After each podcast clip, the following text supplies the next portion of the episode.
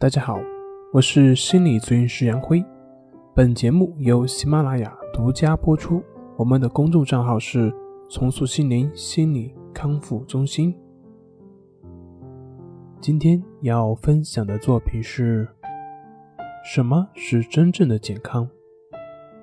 罗振宇曾经说过一段话，他说：“有一位名医突然意识到一个非常残酷的事实，那就是。”任何物种都在不断的进化，进化过程中必然会有基因的变异。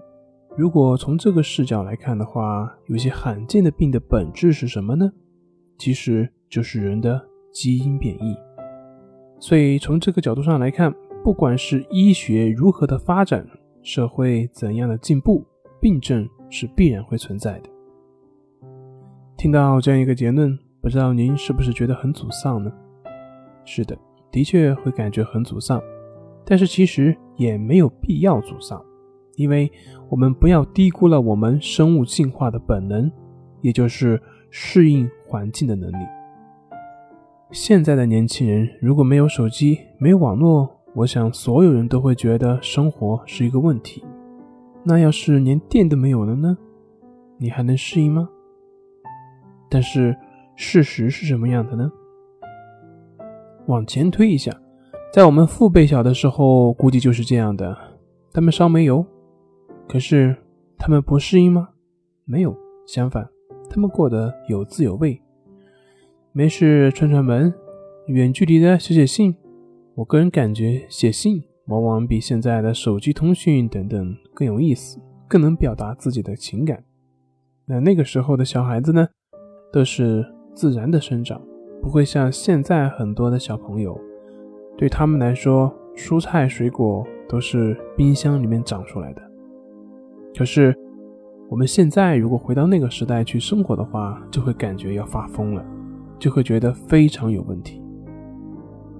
那么，我再举另外一个例子，我们大部分的男性会觉得女性的大姨妈是一个很麻烦的事情。可是，如果有一天，假设，假设所有的男性都也有大姨妈的时候，就跟所有的女性一样，那那还是一件麻烦的事情吗？当我们适应了，所谓的麻烦也就不麻烦了，这就是生物进化的必然性。那么话说回来，那那些疾病呢？所谓的疾病，不过是跟常人不一样的某些的症状表现。这个世界上没有人符合绝对的健康的标准。所谓的健康，按照世界卫生组织关于健康的定义，他说，健康是一种在身体上、精神上的完满的状态，以及良好的适应力，而不仅仅是没有疾病和衰弱的症状。请注意他上面所说的用词，他说。健康是一种状态，是一种适应能力，它并不是指所谓的症状的消除，并不是说没有疾病。所以呢，不管医学如何发展，社会怎样进步，疾病是必然会存在的。医学或者心理学所追求的也绝对不是没有疾病，因为它不可能达到。像我们心理学，心理学它只是让你学会带着症状，适应症状，适应社会。达到所谓的和谐的状态，就像我们道家所说的“一阴一阳谓之道”，这才是真正的健康，这才是真正的和谐。